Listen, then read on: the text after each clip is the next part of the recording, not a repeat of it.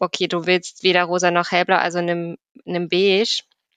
Mm, und dann fragt man sich, okay, wie, wie schön ist das denn jetzt für die Kinder? Also, weil eigentlich wollen wir den Kindern eine, oder ist das, wäre mein Wunsch oder auch der Wunsch im Goldenen Soundfall, dass wir Kinder einfach alle Farben anbieten und alle Farben angezogen werden dürfen und auch alle Art von Kleidung. Auch das ist natürlich noch ein Thema, ne? Das geht schon wieder, da werden vielleicht einige auch die Hände heben, weil das ist dann rosa T-Shirt geht vielleicht noch, aber ein rosa Rock für ein, für ein männlich gelesenes Kind, das ist dann schon wieder der nächste Schock. Die Tuchtanten.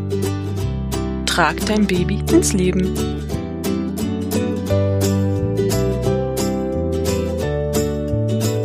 Hallo, liebe Tuchtanten und Tuchonkel. Hier sind wieder Juli Zufallsmoment und Frau Beuteltier Annemaja. Das ist so ein bisschen wie ein Berg. Ne? Das ist ein Riesenberg, ein Riesenfeld, was wir heute aufmachen werden. Und gefühlt nehmen wir einen kleinen Kieselstein davon. Und, und ich fühle mich so richtig überwältigt, ihr werdet es gleich ähm, hören, ich fühle mich so richtig überwältigt von diesem Berg und denke so, boah, was, was können wir überhaupt machen? Was ist überhaupt möglich? Wo kann ich irgendwas ändern an diesem Riesenberg? Wo wir eigentlich gefühlt gar nichts bewegen, wenn wir nur einen Kieselstein wegnehmen. Aber wenn wir nicht mal diesen Kieselstein wegnehmen, wird ja niemand irgendwann diesen Berg überwinden. Und ja, was das alles mit dem Tragen zu tun hat und was für einen Berg wir meinen, das erklärt euch kurz Annemaja. Also es geht in dieser Folge darum, warum wir vielleicht schon strugglen bei der Auswahl der Farbe unserer Babytrage. Ja, warum wir da schon überlegen, ob wir gendergerecht ähm, die Farben einsetzen. Und weil Juli und ich bei diesem Thema auch bestimmte Unsicherheiten haben, haben wir eine ganz tolle Gästin heute eingeladen, und zwar Tina, die sich schon ganz lange mit dem Thema gendergerechte Sprache und Marketing beschäftigt und wollen euch zum Nachdenken anregen, damit, dass ihr mal schaut, wie ist denn eigentlich eure Situation und das mal reflektiert. Wir fragen uns, wo kommen die Gender-Klischees denn überhaupt her und wie können wir sie überwinden? Hallo, liebe Tina. Wie schön, dass du heute unsere Gästin bist. Du wurdest mir von Herzen empfohlen von Almut Schnerring, die das Buch Die rosa-hellblau-Falle geschrieben hat und über die ich überhaupt erst auf dieses Thema äh, so richtig doll gestoßen bin. Erzähl doch mal, was ihr da so macht. Ja, hi Juli, hi Annemaya erstmal. Dankeschön, dass ich heute hier sein darf. Ich äh, bin heute im Namen des Vereins Klischeesk hier. Unser Verein setzt sich ein für die Sichtbarmachung von Care-Arbeit und für oh, beziehungsweise gegen Genderstereotype. Und das machen wir in verschiedenen Initiativen, unter anderem dem Equal Care Day, den man vielleicht schon mal gehört hat. Der findet immer am unsichtbaren Tag statt, nämlich am 29. Februar. Und wenn der nicht da ist, dann am 1. März und der äh, nicht der Verein, sondern die Initiative Goldener Zaunfall, mit der wir den äh, Award für absurdes Gender Marketing verleihen. Das ist total verrückt. Du sagst jetzt so verleihen, ne? Also absurdes Gender Marketing natürlich nicht im positiven Sinne, sondern wir haben hier gerade Anführungszeichen gesetzt. Ähm, da geht's nämlich darum, und das finde ich so toll, dass eben genau Mädchen eben rosa äh, mögen und Jungs wild sind und er sagt halt, solange wir Kindern ab Tag eins vermitteln, dass pink verpacktes Spielzeug für Jungs absolut tabu ist und dass alles, worauf in Wort und Bild Abenteuer steht, zu Jungs besser passt als zu Mädchen, solange widersprecht ihr als Team vom Goldenen Zaunfall halt diesem Satz und äh, wollt, dass Kinder selbst entscheiden, aber ihr wollt eben nicht, dass den Konsumentinnen vorgeschrieben wird, für wen was jetzt besser geeignet ist. Und ich finde, das ist auch hier unser Thema, wenn wir darüber reden, wo können wir denn anfangen? Ja, wo, wo, geht, wo geht das überhaupt los, dass eben Leute, wir kennen das eben aus der Beratung, schon in dem Moment, wo sie eine Babytrage anprobieren, überlegen, was für ein äh, Kind da reinkommt oder was man selber für ein Geschlecht hat, was da zu einem passt von der Farbe. Und ich versuche deshalb auch schon seit Jahren in meinem Equipment eher so Grautöne zu haben, so die so auch niemanden irgendwie vorher abschrecken, ne? Weil manche schon schon denken, ich komme mit so einer rosa, ich habe auch einige rosa tragen, an, dass sie schon direkt denken, äh, äh, die werde ich nicht nehmen. Aber dabei haben, geht's ja da überhaupt gar nicht um die Farbe, sondern total um, wie sitzt die Tragehilfe an Hüfte und an den Schultern. Und ja, also da geht's eben schon los. Und Julie und ich haben uns auch total ertappt gefühlt, weil wir tatsächlich beide für unsere ersten Jungs ein blaues Tragetuch ausgewählt haben. Wobei bei mir eher die Ursache war, also ich habe meine, meine Jungs auch in pinken Tüchern getragen, aber das erste Tuch war tatsächlich bei uns für den Papa gedacht. Und da war wirklich im Hinterkopf, okay, der Papa trägt einen Jungen, dem kann ich ja kein rotes oder pinkes Tuch geben. Ne? Wohl, also unser Papa hätte da wahrscheinlich noch nicht mal was gesagt. Also wir sind sehr, sehr offen und trotzdem war das so im Hinterkopf, ja, nee, das kann ich doch nicht machen. Ne? Genau, und bei mir war es auch so. Ich dachte, ich krieg einen Jungen und ich meine, ich mag Blau auch selber ganz gerne. Also das ist jetzt nicht nur, dass ich dachte, der Junge muss ja in einem blauen Tuch sein, aber trotzdem, jetzt im mhm, Nachhinein denke ich so, scheiße, immer, ne? warum war das so? Mhm. So, und deshalb, Tina, welche, du hast ja auch zwei Kinder und auch ein Kind, was du sogar aktuell noch ein bisschen trägst. Welche Farben hatten denn deine Tragehilfen oder Tücher so? Ähm, ja, das verrate ich euch gern. Ich möchte ganz kurz aber dazu was sagen, was, ähm, was ihr gerade gesagt habt, weil das schon total spannend ist. Zum einen, dass ihr euch selber jetzt ertappt habt beim, beim drüber nachdenken. Das passiert, glaube ich, dann häufiger, wenn man sich mit diesem Thema überhaupt erstmal beschäftigt, dass man dann auch hinterfragt, okay, ist das jetzt wirklich meine eigene Meinung oder meine eigene Vorliebe oder ist das eine antrainierte, internalisierte Vorliebe? Und dann kommt man schnell in diese Frage, kann ich überhaupt noch Entscheidungen selber treffen? Soweit möchte ich jetzt gar nicht abdriften. Äh, und so ging es mir tatsächlich auch. Also die Trage war mir tatsächlich sehr wichtig. Die war damals auch sogar teurer als der Kinderwagen, den wir irgendwo gebraucht geholt haben, ähm, weil das irgendwie das Ding war. Ich wollte unbedingt tragen. Und ähm, letztendlich haben wir aber auch gemeinsam, mein Partner und ich, die Trage ausgesucht und im Hinterkopf gehabt, ne, das müssen beide tragen können. Und es ist letztendlich eine dunkelbraune Trage geworden mit ähm, einem dunkelgrünen Muster von so einem Tannenwald. Also sie hatte ein Muster, aber ein dezentes Muster. Und ihr ähm, habt Junge oder Mädchen? Wir haben als erstes einen Jungen gehabt, genau. Mhm. Ähm, wobei ich persönlich, aber da gehen wir bestimmt später auch ein, die Trage wahrscheinlich eher nach dem äh, Tragemenschen auswählen würde als nach dem Baby. So wäre mein Gefühl. Ähm, und das zweite Kind, das ist ein Mädchen, das haben wir äh, dann im Tuch getragen. Und da haben wir von Freunden ein Tuch bekommen und das ist ganz quietschegelb. Das wäre vielleicht auch sowas, wo man im ersten Moment sagen würde, hm, Männer tragen sowas nicht. Aber da hatten wir äh, keine, also keine Hemmungen. Da hatten wir auch die Auswahl zwischen Braun und Gelb und haben uns für das Gelbe entschieden. Ja, aber ich finde immer Gelb das ist ja auch, was Leute, die zum Beispiel ein Kinderzimmer einrichten und noch nicht das Geschlecht wissen, da wird total oft gelb ausgewählt, wenn man sagt, ah, das geht ja für alle. So gelb ist ja so neutral, oder? Also ja.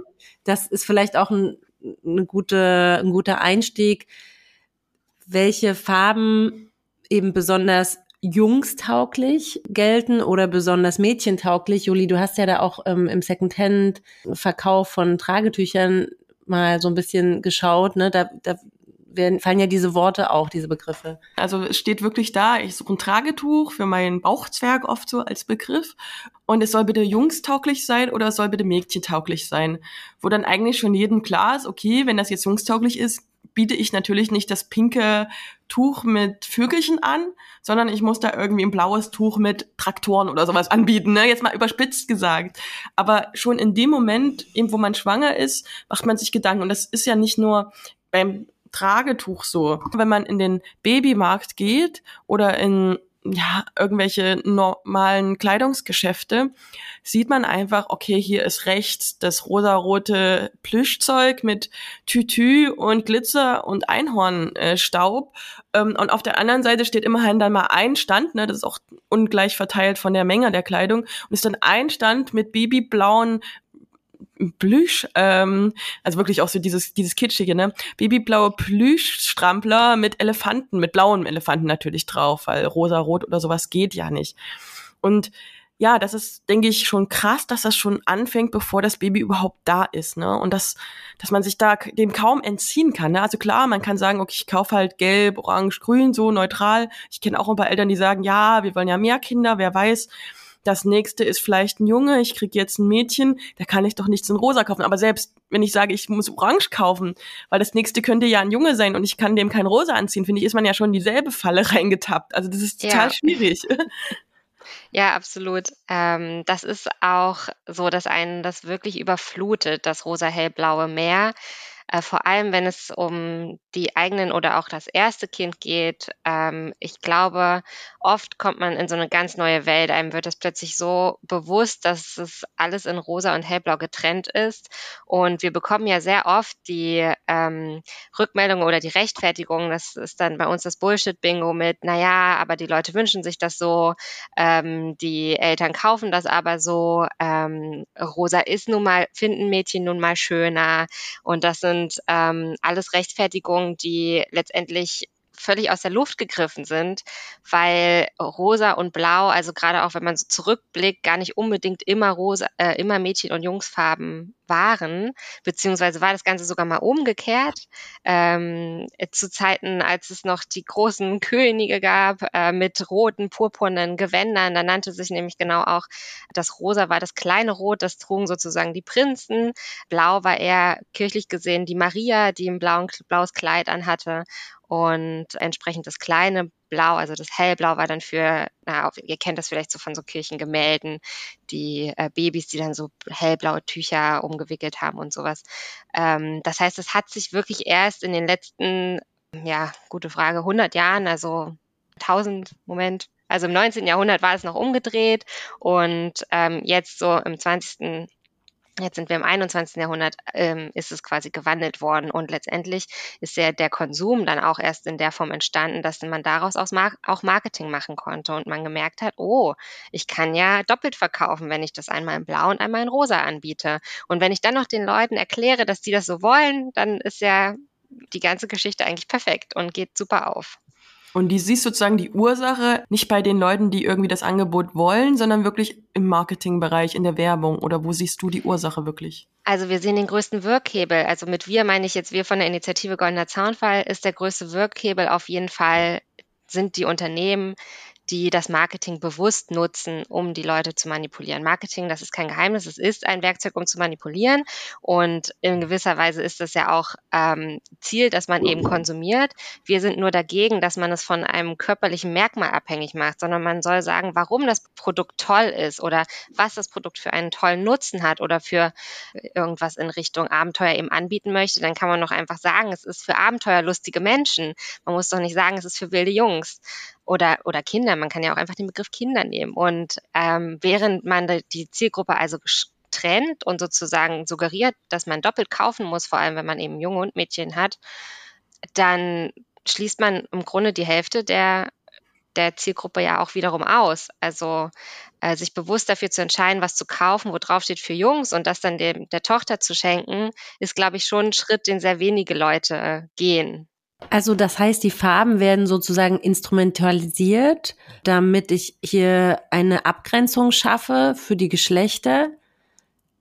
Aber warum machen wir das? Ich glaube, das ist vielleicht äh, so eine ganz zentrale Frage, warum wir das brauchen, weil ich finde ja gerade bei Babys sowieso, aber auch Kleinkindern ist ja das Thema, ne, wer, wer bin ich? Bin ich ein Junge oder ein Mädchen? Also damit beschäftigen die sich ja noch überhaupt nicht. Warum müssen wir das so unbedingt wissen? Ja, dass auch schon der Body in der richtigen Farbe ist oder so. Ist das so ein Gesellschaftsding, dass wir uns da sicherer fühlen oder wo, wo kommt das her? Ja, das ist total ähm, einleuchtend eigentlich. Und zwar macht es uns das einfach einfacher im, in unserem Gehirn, in der Art und Weise, wie wir funktionieren. Ähm, versuchen wir immer Dinge und Menschen in Schubladen zu stecken, weil wir dann einfacher die Leute, also wir melden uns jetzt mal auf Menschen spezifizieren, einschätzen können. Ne? Wir wissen genau, ah, okay, das ist ein Mädchen, das wird also ruhig sein, das muss beschützt werden, das spielt gerne mit Puppen. Wir wissen, ein Junge, der ist ein Raufbeut, da muss ich ein bisschen genauer hingucken, mit dem kann ich auch mal ein bisschen strenger sprechen. Und das ist tatsächlich auch wissenschaftlich nachgewiesen, dass man mit Jungs anders umgeht als mit Mädchen, wenn man weiß, dass es sich um einen Jungen oder ein Mädchen handelt. Und das äh, hilft uns im Alltag und nicht nur bei Jungs und Mädchen, sondern bei allen möglichen Sachen. Lehrer sind so, PolizistInnen sind so, äh, Menschen, die Pflegeberufe ausüben, sind so und so. Große Menschen können Basketball spielen und so weiter und so fort. Also da, da gibt es alle möglichen Schubladen. Wenn man, wenn man da so mal weiterdenkt, dann fällt einem vielleicht auch auf, wo man selber diese Schubladen überall hat. Und das ist super anstrengend für das Gehirn, das abzubauen und bewusst jedes Mal wieder zu sagen, okay, das ist einfach erstmal ein Mensch. Ich gucke mir jetzt diesen Mensch an, losgelöst von all den Stereotypen, die vielleicht in mir drin sind. Und dann lerne ich diesen Menschen kennen, so wie er oder sie ist. Und das ist einfach eine große Anstrengung. Letztendlich ist es aber zum Nachteil für unsere Kinder, weil sie können nicht frei aufwachsen. Sie werden schon in eine Schublade geschoben und bekommen das von Anfang an. Und wie ihr schon gesagt habt, es geht ja schon vor der Geburt los mit Gender Reveal Partys, damit, dass man dann mit im Bauch mit dem Baby anders spricht. Also als, äh, na, also wenn man weiß, was es für ein Geschlecht ist, dann, dann äh, oder was es für ein Geschlechtsorgan hat, dann spricht man schon anders mit dem Baby im Bauch und das ist einfach fast schon erschreckend. Und die Frage ist halt auch, was das dann für Auswirkungen hat. Also das finde ich auch erschreckend, weil wenn ein Mädchen nämlich ruhig ist und ihm gesagt wird, es muss ruhig sein, dann, ähm, und äh, wie gesagt, das ist dann der Punkt, wo es dann auch, ich sag mal, wo es einfach ungerecht auch wird, heißt das, das Mädchen hat sich zu unterordnen. Und dann sind wir ja beim Thema ganz später, ne, wenn die dann groß sind und ähm, einen Beruf ergreifen, sind wir dann beim Thema, ich würde es trotzdem gerne einmal aufmachen, ich weiß, das führt sehr weit, aber das ist einfach die Folge, Pay Gap, ne? Beim Thema, wie viel Frauen sind in Führungspositionen und so weiter, wer bleibt zu Hause, an wem bleibt die Care-Arbeit hängen, ne? Also wir sind dann eigentlich schon wieder beim Thema, dass wir jetzt, wenn die Babys noch nicht mal geboren sind, den Babys bestimmte, also vor allem den Frauen, es geht ja darum, dass wir einfach noch in unserer Gesellschaft die Frauen nach wie vor oder dass Frauen nach wie vor benachteiligt sind, dass schon im Babyalter oder eigentlich bevor das Kind geboren ist, entschieden wird, dass das Baby niemals so viel verdienen wird wie sein männlicher, ähm, wie das männliche Baby im Bauch, einfach statistisch gesehen, und dass das auch niemals eine Führungsposition in der ganz oberen Chefetage bekommen wird, wie eben das Baby, was da dort als männliches Baby im Bauch ist, oder? Also kann man das so, also das ist schon sehr scharf formuliert, aber ist das nicht eigentlich das Problem, um das es geht? Also es ist ja nicht schlimm, wenn ich dem Kind rosa anziehe erstmal. Das ist doch eigentlich erstmal überhaupt nichts Schlimmes, ne? Aber das Problem ist ja wirklich dieser Rattenschwanz an Eigenschaften und dann eben auch der Rattenschwanz an Möglichkeiten, die Mädchen haben versus Möglichkeiten, die Jungs haben. Ja, absolut. Ich finde, du bringst es total auf den Punkt, Juli. Es ist ähm, man, viele sagen, es ist doch nur eine Farbe, lass doch die Kinder sein, wie sie, wie sie wollen oder anziehen, was sie, was sie wollen, was ja eigentlich schon paradox ist, weil wir sie ja eben nicht anziehen lassen, was wir, was sie wollen. Ähm, es hängt genau das da dran. Es endet am Ende im Gender Pay Gap und ähm, eigentlich ist es auch gar nicht nur der Gender Pay Gap, der wird ja nun wiederum erst hervorgerufen durch den Gender Care Gap. Das bedeutet, ähm, mit, de, mit dem Rosa und dem Hellblau ist nicht nur die Farbe gemeint, die, die man den Kindern anzieht, sondern eigentlich auch der Lebensweg schon vorgezeichnet. Auch das sieht man in Werbung, in, in Filmen, in Serien, wenn wir uns die, die Serien, auch die Kinderserien mal anschauen. Ne? Gerade so, wenn man an, an die Kinderhelden und Heldinnen denkt. Meistens sind es eher, eher männlich gelesene Helden, Heldinnen und dann kommt vielleicht mal noch die eine Heldin dazu, die trägt dann natürlich rosa ähm, und darf aber auch immer nur so am Rande mitmachen. Und ist Prinzessin, die gerettet werden muss? Oder das, genau. Obwohl ich muss sagen, als du das vorhin mit dem Hellblau gesagt hast, ist mir direkt aufgefallen, dass Elsa immer ein blaues Kleid anhat. ja. aber sie ist eine Prinzessin, ne? Also es ist halt ähm, keine, ja, sie ist eine starke Persönlichkeit, aber sie ist ja nicht normal, ne? Also sie ist ja kein normaler Mensch. Ne? Also wenn wir über Disney sprechen, ist es schon trotzdem auffällig, dass da sehr viele Heldinnen sind in den Filmen. Die haben sich auch auf jeden Fall gewandelt. Ja, es gibt diese, äh, gibt jetzt in den letzten Jahren immer wieder Geschichten, wo eben auch gerade weiblich gelesene Personen den Haupt, äh, die Hauptdarsteller innen sind. Und das ist wichtig, dass das passiert. Und leider ist es ja so, dass so ein krasses Ungleichgewicht ist, dass das eigentlich halt wirklich, also immer überall passieren müsste, damit irgendwann eine Balance stattfinden muss. Also ja, auf jeden Fall ist es toll, dass, dass in vielen Bereichen sich auch was tut, wie man dann immer so schön sagt. Aber es ist nicht genug. Es ist immer noch, die Läden sind immer noch voll von rosa hellblau. Es gibt ja jetzt auch immer wieder Unisex-Kategorien. Die sind dann meistens einfach nur beige oder also sehr dezente Farben. Das heißt, damit wird sogar noch eine dritte Kategorie eigentlich eröffnet, äh, nämlich, okay, du willst weder rosa noch hellblau, also nimm, nimm beige. Mm, und dann fragt man sich, okay, wie, wie schön ist das denn jetzt für die Kinder? Also, weil eigentlich wollen wir den Kindern eine, oder ist das, wäre mein Wunsch oder auch der Wunsch im Goldenen Soundfall, dass wir Kinder einfach alle Farben anbieten und alle Farben angezogen werden dürfen und auch alle Art von Kleidung.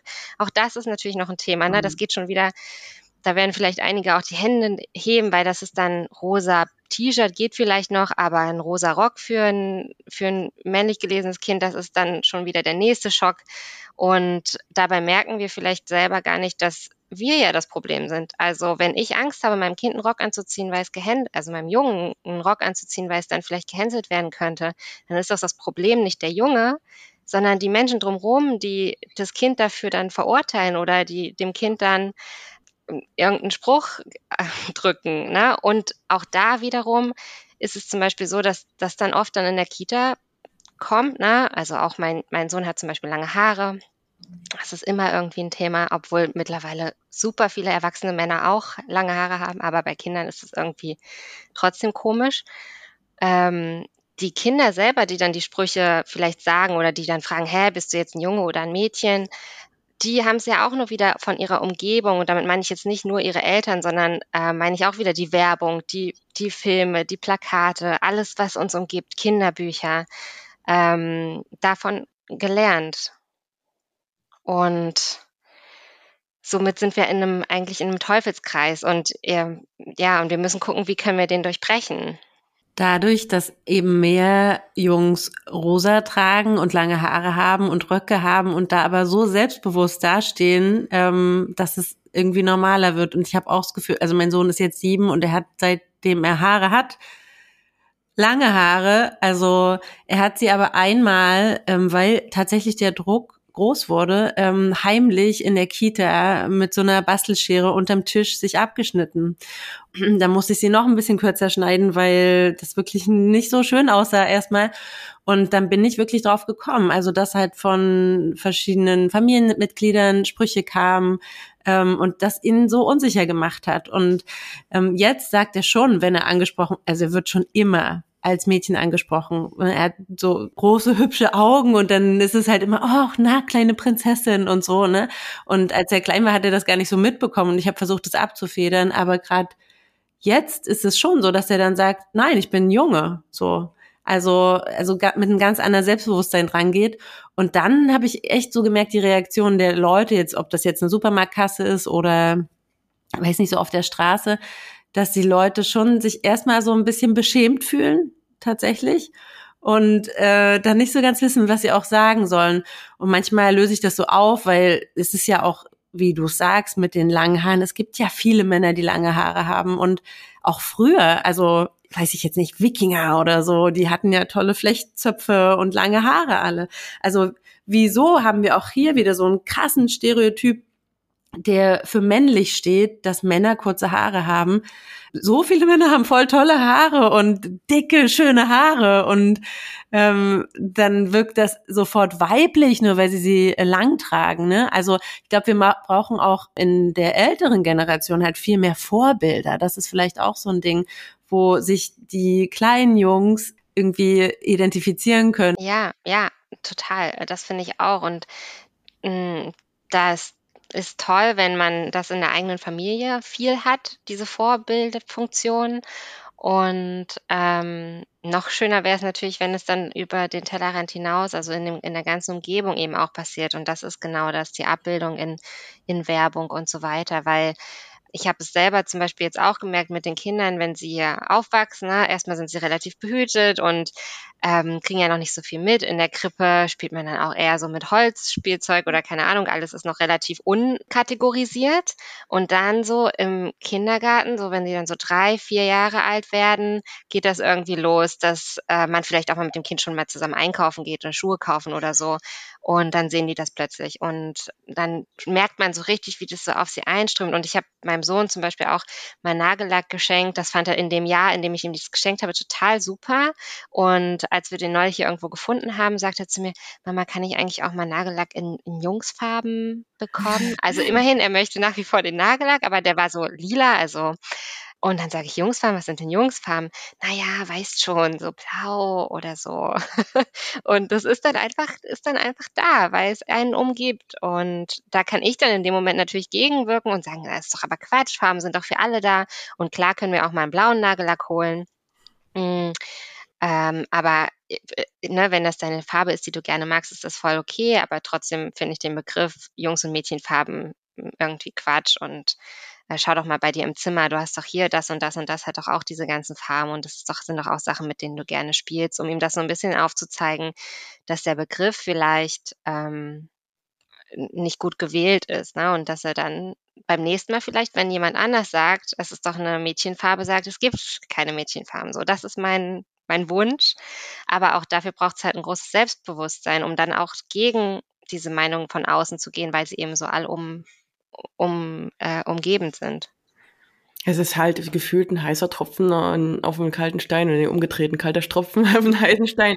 Also es ist halt so, dass wir als Eltern vielleicht auch darauf achten können, aber gefühlt bringt das nichts, wenn die gesamte Umgebung, und ich meine, wir geben unsere Kinder irgendwann tendenziell in eine Kita und spätestens ab der Schule besteht eine Schulpflicht, müssen wir die Kinder da reingeben. Und dann kommen eben, also meine Kinder kannten, seit sie Kita haben, irgendwelche Paw Patrol Zeugs, wir haben noch nie Paw Patrol geguckt, ne? Solche Sachen, die lernen die einfach dann kennen und dann kann man sein Kind auch nicht gewissermaßen in diese Bubble reintun. Was ich nur noch mal zu dieser Haarsache sagen wollte, also meine Kinder haben keine langen Haare, ähm, nicht, weil ich das nicht will oder sowas. Mein Mann hatte zum Beispiel lange Haare, als ich ihn kennengelernt habe, als Mann wirklich, als Erwachsener und nicht als Kind. Aber es ist halt einfach unpraktisch. Also er sagt dann halt irgendwann, es stört ihn, es ist in den Augen, er möchte, dass es abgeschnitten wird, ne? Und ich finde, dann natürlich schneide ich dann die Haare ab, wenn ihn das stört. Aber das ist halt auch wieder so ein typisches Klischee-Ding, ne? Die, Jung, die Jungs haben kurze Haare, weil die sind Abenteurer, die klettern auf den Baum und kriechen durch ein, äh, irgendwie unterm Busch lang, ja. Und da würden sich ja die Haare verfangen, also dürfen Mädchen das gar nicht machen, ne? Also mm. die, mhm. die dürfen halt nicht auf den Baum klettern und irgendwo unterm Busch lang kriechen. Und dementsprechend finde ich lange Haare einfach nur unpraktisch, und dann finde ich, ist es auch legitim, dass ein Junge kurze Haare trägt. Und wenn es jetzt ein Mädchen wäre, wie gesagt, ich habe einfach keine Mädchen und die das stören würde, würde ich dann halt auch schnipp, schnapp ab. Fertig. Ja, das, das finde ich ist genau die Frage. Ähm, das kannst du nicht beantworten, aber genau, alle mit Mädchen, äh, würdet ihr denn dem Mädchen dann auch die Haare abschneiden, wenn wenn es sie stört, ne? Oder würdet ihr lieber sagen, wir machen eine rosa Spange rein oder vielleicht auch keine rosane, aber und da ist genau diese Reflexion, die, die stattfinden kann. Ja. Aber klar, ich finde auch ähm, das total legitim, die Haare abzuschneiden. Ne? Ist nur die Frage, würde ich das bei einem Mädchen genauso handhaben wie bei einem Jungen oder habe ich da schon eine sozialisierte Handlungsweise dahinter? Vielleicht ähm, kann ich mal gerade von den äh, langen Haaren auch wieder aufs Tragen zurückkommen, weil lange Haare sind fürs Tragen manchmal auch super ätzend, wenn die so unter den Trägern äh, sind. Und damit wären ja eigentlich die Puppies mit ihren stereotypisch kurzen Haaren super geeignet, auch um das Tragen zu übernehmen. Super Übergang, Tina, weil das ist nämlich der Moment, wo dann die Mamas auch mit dem Mom-Bun anfangen. Ja, also ja. die Haare müssen hoch oder abgeschnitten werden. Mhm. Ich habe immer ab dem dritten Monat also wenn mein Tragling drei Monate alt war und wir auf den Rücken gegangen sind, gerade dann, ne, dann wird ja auch dran mhm. gezogen und so, mir die Haare abgeschnitten tatsächlich, was auch ein bisschen mit dem Haarausfall so zusammenhing, aber ne, da habe ich ja auch meine Haare irgendwie an, pragmatisch angepasst, so. Warum ist das denn aber so, dass die Papas nun, obwohl sie die perfekte Frisur hätten, vielleicht nicht die Hauptträger sind, ja? Können wir uns genauso fragen. Ja, das ist ja quasi jetzt nochmal so ein ganz anderes Thema. Vielleicht, wenn wir mal bei der, beim Thema Farbe oder überhaupt Tragen, Auswahl noch mal kurz bleiben oder generell, ne, dieses Nesting, so, wenn man alles anschafft. Ähm, ich weiß nicht, wie das bei euch war, aber auf jeden Fall war ich diejenige, die viel gelesen hat, die sich angeguckt hat, okay, was braucht man, was braucht man dann wirklich von diesen Dingen, die auf der Liste stehen, wo ich versucht habe, meinen Partner schon direkt mit ranzuziehen, weil der soll das schließlich auch alles irgendwie äh, mitentscheiden und idealerweise auch mitverantworten.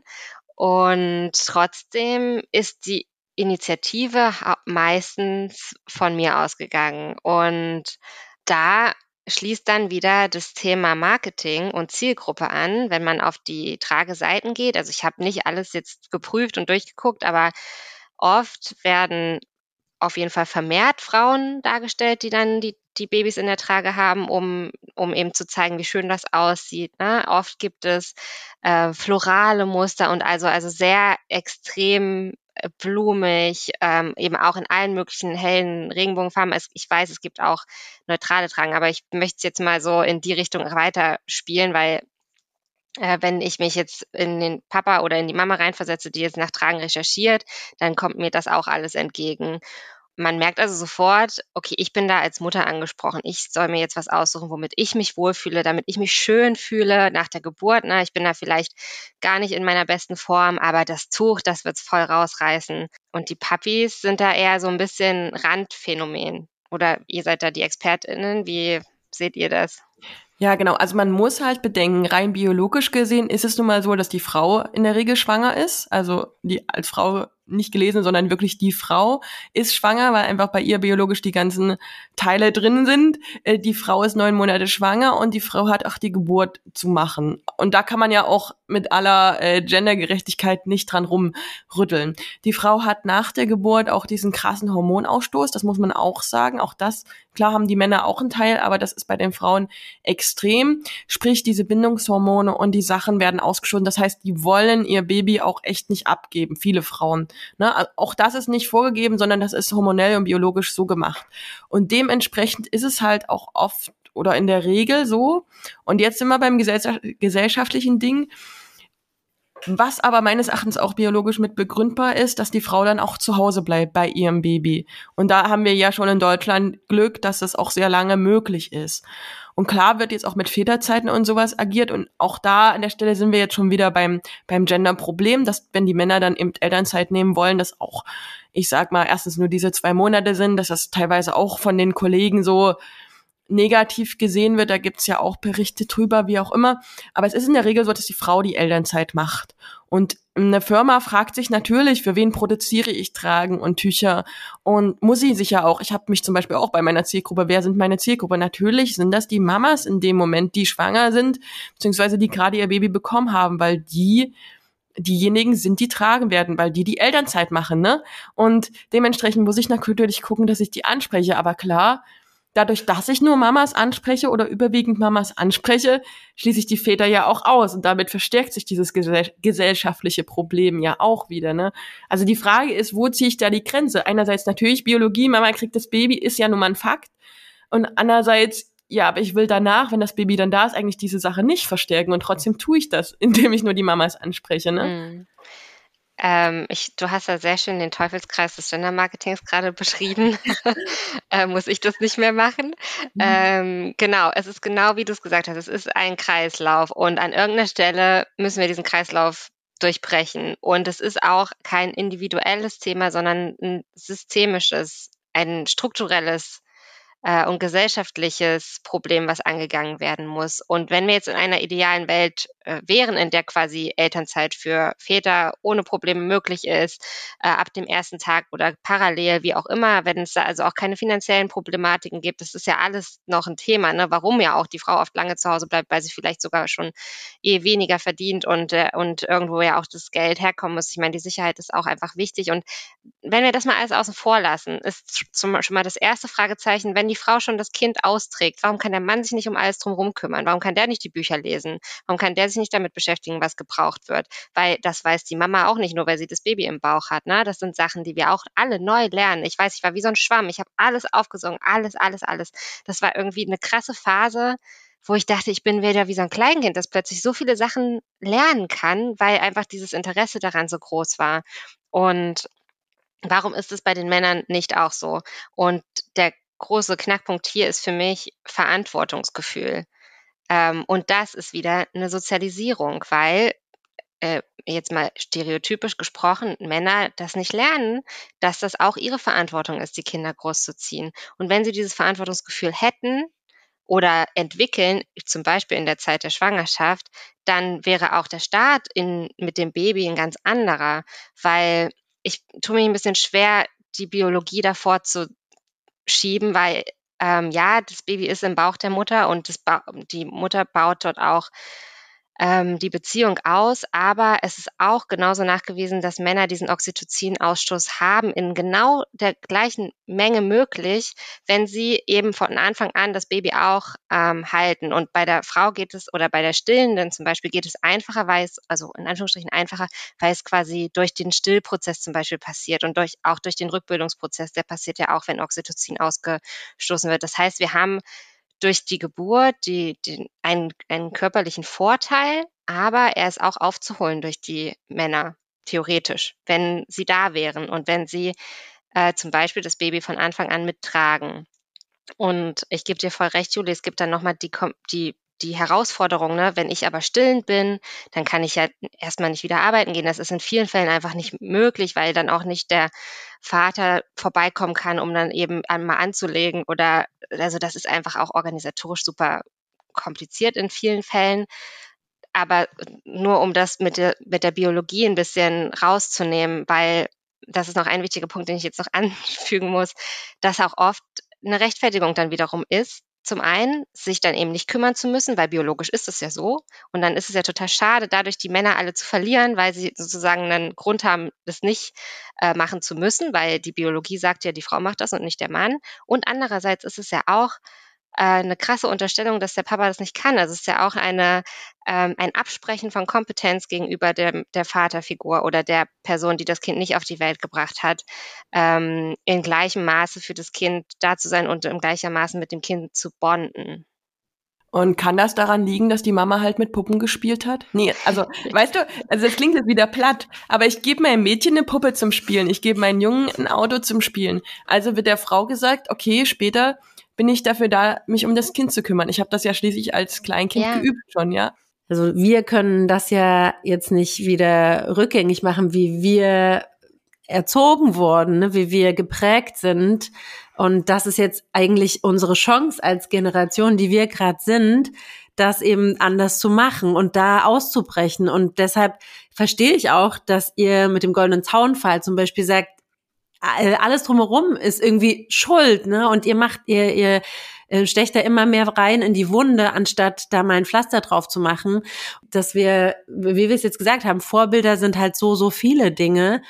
Und am Ende sehen wir es halt im Wochenbett, wie sind Väter integriert. Und ich kann ja nur sagen, es gibt natürlich auch ganz, ganz viele Männer ähm, in Windelfreikursen oder auch beim Tragen, die den Termin machen, äh, die den Online-Kurs buchen oder so, die Feuer und Flamme sind und mehr wissen möchten. Es ist ja nicht, dass es das gar nicht gibt oder nicht möglich wäre, ja. Aber wir brauchen mehr natürlich davon. Und das ist wahrscheinlich einfach so eine Aufgabe, die über mehrere Generationen wachsen muss, wenn wir mal gucken, allein bei unseren Eltern oder die Generation davor, ne, wie es da war, wie da eben durch ähm, Kriege oder so, das ist natürlich alles irgendwie historisch auch erklärbar, wie Dinge in diese Bahnen gelenkt wurden. Aber irgendwie auch unsere Chance jetzt als Generation, da mal zu sagen, okay, wir sind jetzt nicht traumatisiert und müssen gucken, wie wir Essen bekommen, sondern wir können uns um solche Themen kümmern, die ja die Fairness für eine Gesellschaft bringen. Ja, voll. Und man muss auch mal bedenken, wo wir herkommen. Wir sind nun mal als patriarchische Gesellschaft echt auch schon weit, ne? Also muss man ja auch bedenken, dass vor gar nicht allzu langer Zeit die Frau ihren Mann noch um Erlaubnis fragen musste, ne? Wir hatten das Interview mit Tina von Didymos, wo die Mutter sich noch, noch um Erlaubnis fragen musste, dass sie überhaupt arbeiten darf, ne? Also heutzutage muss glücklicherweise keine Frau in Deutschland zumindest ihren Mann mehr fragen, gesetzlich gesehen, ähm, ob sie arbeiten gehen darf. Ne? Also wir sind, also ich möchte jetzt nicht sagen, dass wir nur rückschrittlich sind, aber es ist natürlich noch unglaublich viel Luft nach oben. Ne? Also das möchte ich auch nochmal ergänzen. Ich finde es auch gut, dass du gesagt hast, gesetzlich muss sie nicht mehr fragen. Mhm. ja, es gibt ja auch noch andere.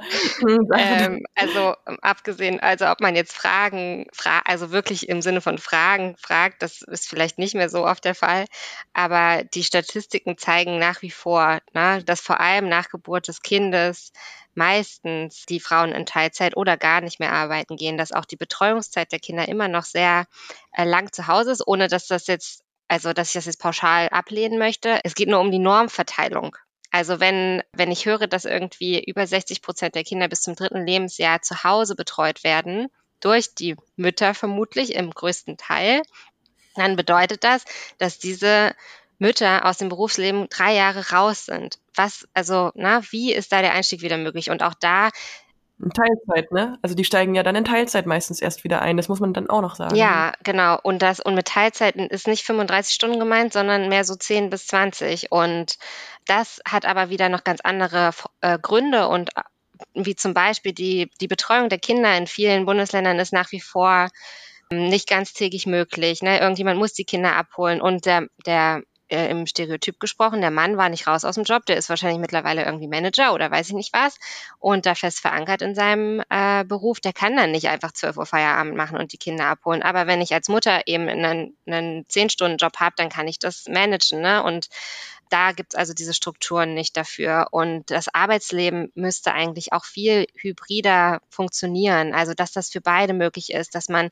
Arbeit und äh, Familienleben nochmal ganz anders definiert, weil ein Vollzeitjob kann nicht das Nonplusultra sein. Wenn man auch mal sieht, was, was die Personen, die dann Vollzeit arbeiten, auch eigentlich verlieren auf der anderen Seite. Ja, und die Kinder, die verlieren ja damit auch ihre männlichen Vorbilder im Prinzip. Ja, also voll. Kinder, also klar. die Jungs ja auch genauso jetzt ihr, also wenn ich jetzt von meinen Jungs ähm, denke, da ist es glücklicherweise nicht so, der Papa ist ganz viel zu Hause, aber wenn der Papa jetzt nie ansprechbar ist, dann hast du ja gar kein Vorbild und dann ist auch für dich wieder abgespeichert, okay, also ich bin, ich werde auch irgendwann Papa sein, das heißt, ich bin dann weg. Ja. So. Und die Mama macht alles. Ja. Wie ist denn das, wenn wir hier mal über den Tellerrand schauen? Äh, Gibt es da Länder, die das anders machen oder die da schon gute Vorbilder sind? Ich bin nicht spruchfest in dem Bereich. Ich weiß, man sagt auch immer, in den skandinavischen Ländern wird eben zum Beispiel Familienzeit sehr wertgeschätzt ne? oder auch die Modelle, dass die äh, Väter da schon sehr lange viel mehr ähm, Care-Arbeit übernehmen und ähm, da entsprechend auch die Arbeitsmodelle dafür da sind. In, ich habe in den Niederlanden studiert, da gab es damals schon vor den vor mittlerweile zwölf Jahren den Papatag, da hatten die einen Tag in der Woche frei und haben halt sich um die Kinder Cool. gekümmert. Also ob das bezahlt oder nicht, das weiß ich alles nicht, aber überhaupt den Begriff war auch was, was ich da das erste Mal gehört habe, als mein Dozent zu mir sagte, ja, ich habe morgen Papatag, okay. ähm, das, da gibt es, glaube ich, ganz viele verschiedene äh, Möglichkeiten, also noch mehr äh, in die Verteilung, in die, in die gleichwertige Verteilung zu gehen.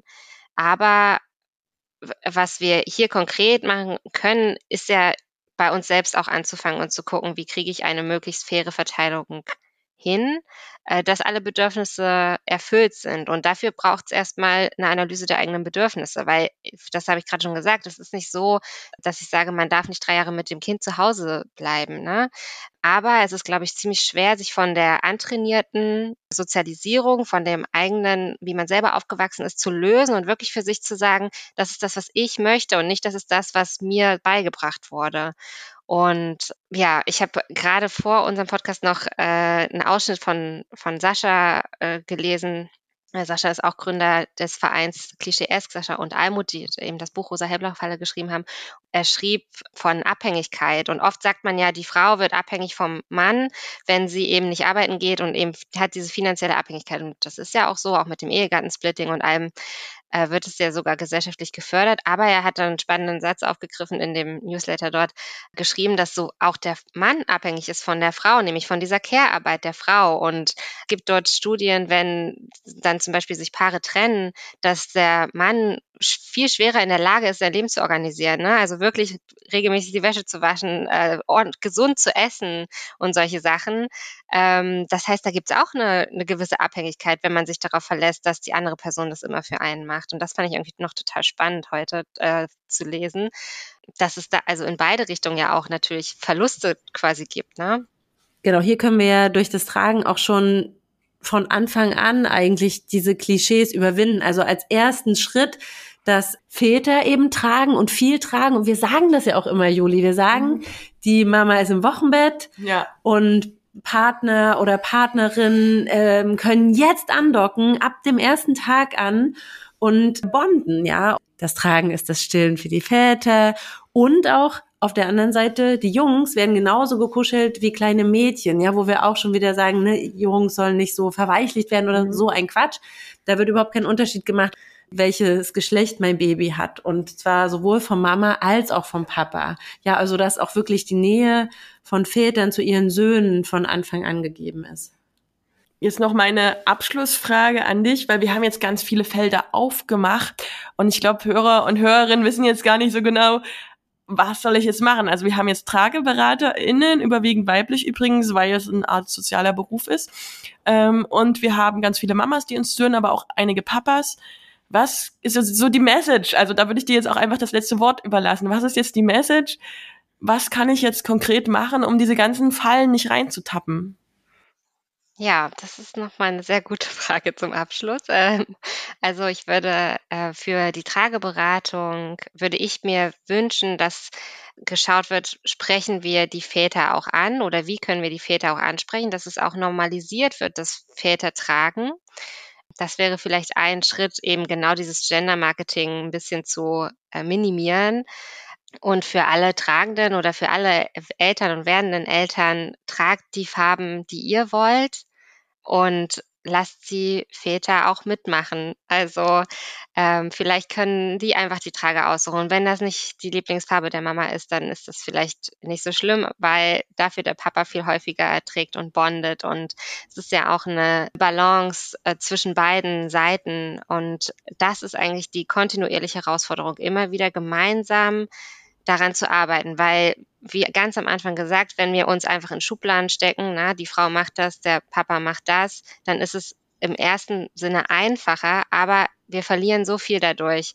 Und wenn wir diese Schubladen öffnen und uns mischen, unsere Aufgaben mischen, unsere Verantwortung gemeinsam verteilen, dann haben wir am Ende alle daraus gewonnen.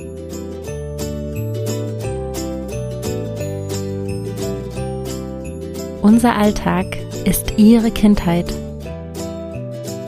Ihre Kindheit ist aber auch unser Alltag, den wir uns durchs Tragen erleichtern.